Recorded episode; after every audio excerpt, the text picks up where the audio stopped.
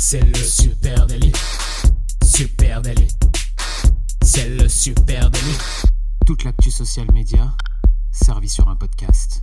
Youpi, c'est lundi et vous écoutez le Super Daily. Le Super Daily, c'est le podcast quotidien qui décrypte avec vous l'actualité des médias sociaux et comme chaque lundi, eh bien, on vous offre votre veille social media servie sur un podcast. Je suis Thibaut Tourvieille de Labroue et j'ai le grand plaisir ce matin d'être accompagné de monsieur Camille Poignant. Salut Camille. Salut Thibaut, salut tout le monde. Eh bien, je vous souhaite une très bonne journée du jaune moutarde puisque nous avons tous les deux mis le même suite. Alors, si vous étiez en direct sur Twitch, vous pourriez le voir, pourriez contempler ça. Euh, je sais pas Ouais. si c'est annonciateur Extrêmement de... raccord, extrêmement aligné. Ouais, c'est annonciateur de quelque chose, je sais pas, mais on saura dans la journée. Peut-être. c'est aussi une des couleurs de l'année 2022. On en a parlé. Exactement. Avec, euh, avec le Pinterest Predict, voilà. Ouais. Euh, On s'est mis euh, vraiment dans les tons là pour être en forme pour 2022. Allez les amis, quoi de quoi de neuf euh, dans vos tablettes social media ces derniers jours? Camille, est-ce que tu veux commencer? Eh bien oui, tiens, je Allez. vais commencer. Je vais te parler de Horizon World. Euh, T'as vu cet accent Incroyable. Hmm, Pas mal, ça s'améliore, ça. commence à s'améliorer. 11 épisodes en arrière ont testé Roblox, la plateforme euh, de gaming précurseur du métaverse. Pour rappel, c'était un petit mois après l'annonce du groupe Facebook qui devenait le groupe Meta euh, pour coller un peu plus à ses ambitions de devenir le roi justement du métaverse et de l'immersion totale. Euh, vendredi dernier, Facebook entrait officiellement dans le métaverse grand public en ouvrant aux US et au Canada sa plateforme Horizon Worlds. Euh, au préalable, pendant les phases de test, une invitation d'un membre était nécessaire pour rejoindre euh, cette plateforme euh, qui est réservée aux plus de 18 ans. Alors qu'est-ce que c'est Horizon World?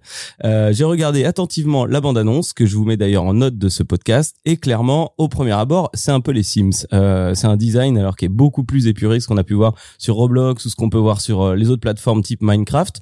On n'est pas sur la promesse d'une plateforme de jeu euh, totalement, mais Par contre, un c'est peu- en réalité virtuelle. Ah bah c'est totalement en réalité avec, le.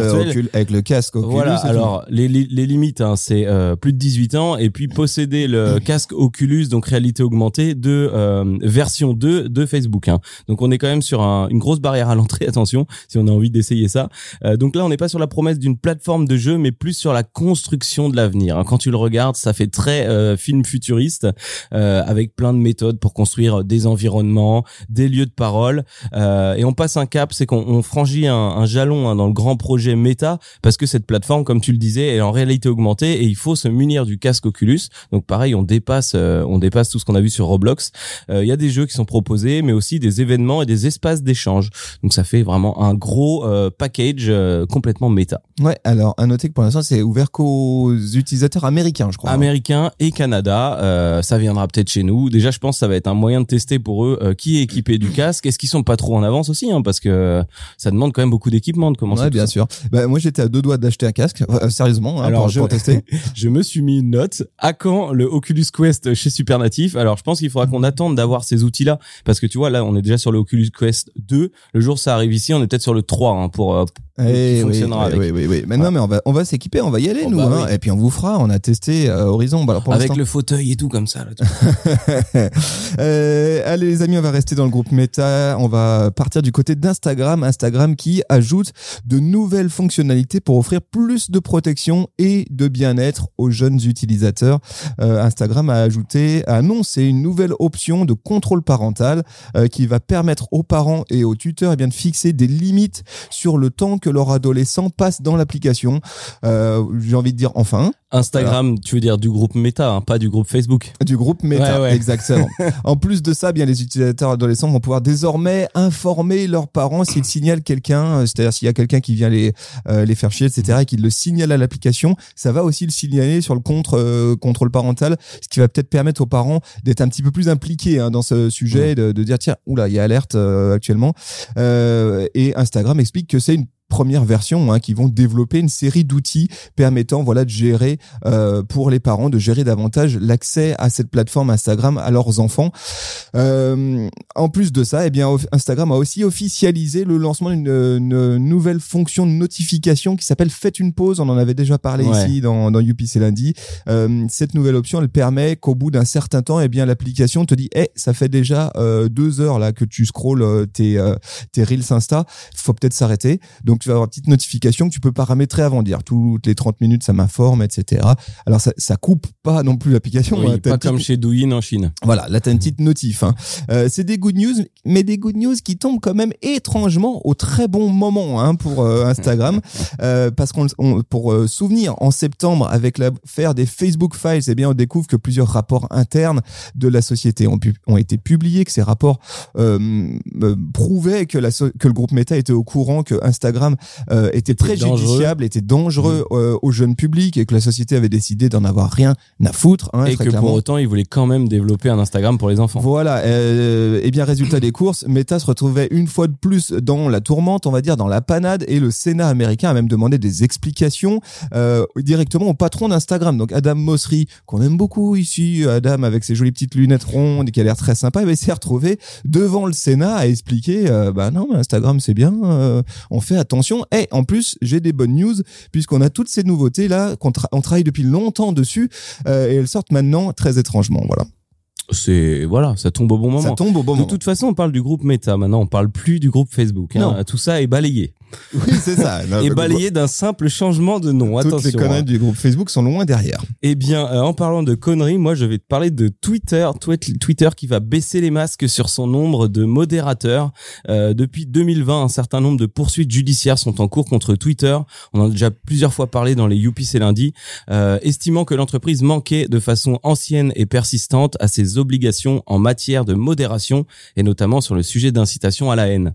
Euh, au départ de cette plainte, des associations, au départ de cette plainte en France, des associations anti-racisme et anti-homophobie reprochant à Twitter une augmentation de 43% des propos haineux, euh, notamment pendant le premier confinement. Ces associations, elles avaient euh, signalé, alors elles avaient fait des tests hein, correctement, elles avaient signalé 1110 tweets haineux et constaté que seuls 12% euh, d'entre eux avaient été supprimés dans une période raisonnable de 3 à 5 jours.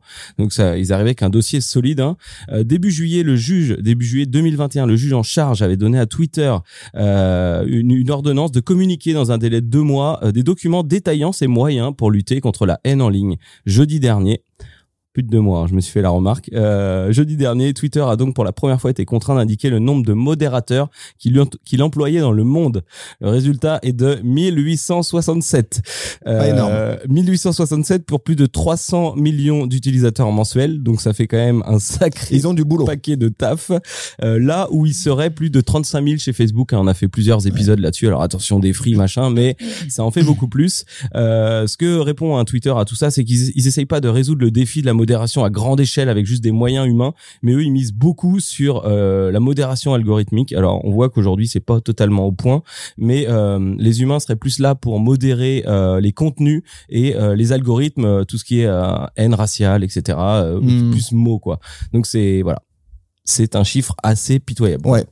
Euh, oui, bah bah c'est- 1867, le chiffre de la semaine. Forcément. Euh, allez, on reste du côté d'Instagram. Instagram qui annonce le retour très attendu au feed chronologique. Voilà, bah c'est fait. hein. Après, oh, je croyais que t'allais me dire la grille de 4. Non, non, non, ça fait cinq ans qu'Instagram prévoit de ramener une version de son flux chronologique. hein. On, on se souvient initialement, Instagram, bah, c'était euh, c'était ce, ce- cet espace de partage de photos où mes contenus étaient euh, publiés par ordre, s'affichaient par ordre chronologique, c'est-à-dire les plus récents d'abord, et puis j'étais à peu près garanti euh, de voir tout le contenu de mes potes ou des pages ou des comptes que je suivais. Sauf qu'entre temps, bien évidemment, il y a eu beaucoup plus d'utilisateurs, beaucoup plus de contenu et Instagram habilement s'est appuyé sur les connaissances algorithmiques du groupe Meta pour euh, intégrer un, un, un algorithme dans Instagram. Et là, le début de les embrouilles ont commencé pour les créateurs de contenu Mmh. avec tout ce qu'on connaît, la chute du- de la portée organique, etc. Ça, c'est pour le petit résumé rapide.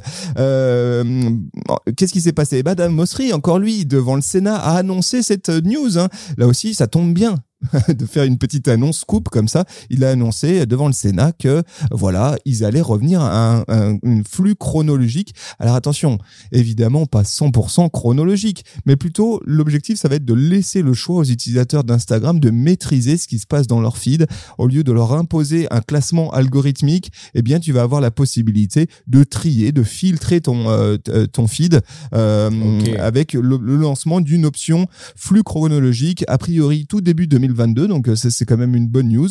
Euh, et là, ça c'est quand même intriguant parce que c'est un renversement majeur hein, pour l'application de partage de, photos, vidéos, etc., qui a toujours défendu son flux algorithmique malgré le fait que depuis cinq ans, euh, ses utilisateurs lui réclament. Euh, alors là, peut-être euh, pour s'offrir un petit peu d'air hein, face au, Sénat, peut-être qu'ils feront machine arrière plus tard. Euh, mais en tout cas, tu vas avoir la possibilité ben, de trier soit favori euh, qui va être la, la version algorithmique, soit dernier. Et là, tu vas avoir euh, bah, tout par ordre antéchronologique. Donc de base, rien de modifié, mais tu auras un Tu une tri. option. Voilà. Ok, bah, c'est un peu ce qui a été annoncé chez Facebook il y a, il y a on va dire quelques mois sur les pages, la possibilité d'avoir un double flux ou de sélectionner euh, l'ordre. Que mais- personne n'utilise.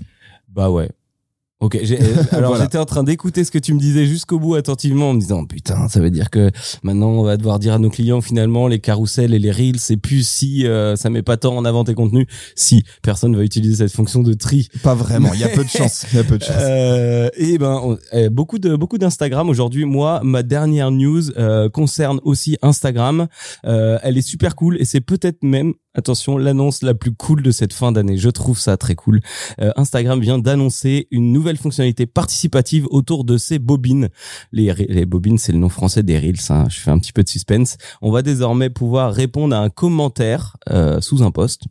Euh, directement avec un Reels. Si par exemple un, utili- un utilisateur vous demande comment utiliser tel produit ou euh, est-ce que votre choucroute est Je appétissante, peux répondre en vidéo. tu peux répondre en vidéo. Donc tu feras répondre et là on te peut comme comme quand on est dans un message privé, quand tu feras répondre au lieu d'avoir juste la bande de texte en bas, tu auras aussi la possibilité de mettre une photo et qui c'est le petit picto photo qui t'amènera si tu veux à la création d'un reels où tu pourras expliquer en moins de 30 secondes euh, si ta choucroute est appétissante. Question, c'est est-ce que ce reel est publié sur mon compte ou est-ce qu'il existe ben, que dans les J'ai les- cherché, je n'ai pas trouvé, mais je pars du principe que s'ils ont dit que c'était un Reels et pas une story, c'est qu'on est sur la, la création d'un contenu. Alors peut-être on dira, est-ce que vous voulez l'archiver? Est-ce que vous voulez le mettre seulement dans la grille de Reels? Est-ce que peut-être que je me Ah. fais des films?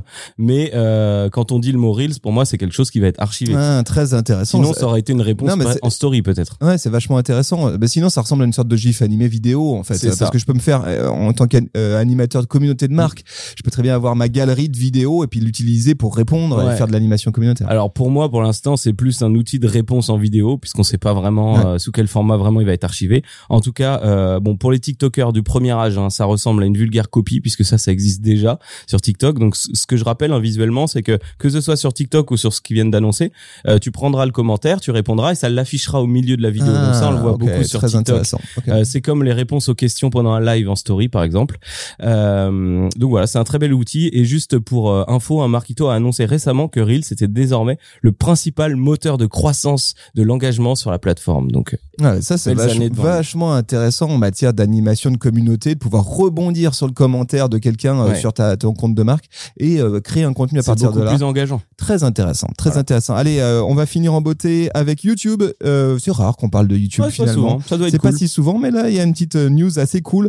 Euh, YouTube qui a décidé de rapporter des principes de géolocalisation à ses vidéos. Euh, il teste une nouvelle option qui fournira automatiquement un nouveau format de lien pour tous les endroits qui sont mentionnés dans les clips YouTube. Jusqu'à présent, quand tu crées un contenu, euh, par exemple, tu dis je suis à Euro Disneyland, Mm. eh ben en fait, ta, ta vidéo à aucun moment elle est géolocalisée. C'est toi dans les notes qui euh, rapportent potentiellement Ouais, le lieu du tournage, euh, etc. hein. Euh, ben, cette nouvelle fonctionnalité, elle va détecter automatiquement où est-ce que ce contenu euh, a été tourné ou en tout cas qu'est-ce qui est nommé, qu'est-ce qui Hmm. est cité dans la vidéo. Alors comment, je ne sais pas, un mystère. Bah, tu sais, c'est- Mystère de l'intelligence artificielle, Euh, mais en tout cas demain je publie, je fais mon tournage à Euro Disneyland, et bien il y aura quelque part en dessous dans le champ de description une petite carte avec euh, le lieu de, d'Euro Disneyland et puis un lien pour peut-être, on, on attend de voir, accéder à toutes les vidéos qui auront été géolocalisées à Euro Disneyland. Du coup un fonctionnement comme ça, un peu de navigation par euh, lieu intéressant. Franchement, j'ai- j'aime bien cette idée. Je vous mets un lien vers l'annonce de YouTube qui reste assez flou pour l'instant. hein. donc on va voir ce que ça va, ce que ça va donner. Thibaut, je tiens à te dire que plus personne en France ne dit Euro Disneyland, ni même Euro Disney. Hein. Franchement, euh, et, et bah YouTube Eh ben oui. euh, s'appuie sur euh, sur l'algorithme Google. Hein, N'oublions pas, YouTube ça fait partie à Google. euh, et clairement, c'est ce qu'on peut retrouver aussi dans les images. À l'époque où tu peux envoyer une photo et qu'on te suggérait des trucs qui ressemblent, Ouais. euh, ils ont la capacité, en tout cas numérique, de d'identifier des points de focus. Et puis bah là aussi, ils se réouvrent vers le, le SEO, vers la navigation native qui était peut-être un peu perdue sur euh, sur cette plateforme quoi. Voilà les amis ce qu'on pouvait se dire ce matin. Euh, pas mal de news, peut-être qu'on en a raté, sans doute qu'on en a raté. Si vous souhaitez venir euh, nous nourrir, eh bien euh, n'hésitez pas. Ça se passe sur les réseaux sociaux @supernative sur Facebook, Instagram, Twitter, LinkedIn, TikTok, euh, partout. Suivez-nous, on sais. vous emmènera à Euro Disneyland. Voilà. Et puis, euh, les amis, écoutez ce podcast dans une application de podcast. Un grand merci à vous. Si vous êtes sur Apple Podcast, allez, je vous demande un service maintenant, tout de suite. Vous mettez 5 étoiles, puis vous mettez un commentaire. Pourquoi? Bah d'une, pour nous faire plaisir, et de deux, eh bien de deux, parce que ça nous donne un coup de pouce dans les algorithmes d'Apple. Voilà, les amis, ce qu'on pouvait se dire. On se donne rendez-vous demain. Ça marche et eh ben bisous chez vous. Allez, salut tout le monde. Ciao. ciao.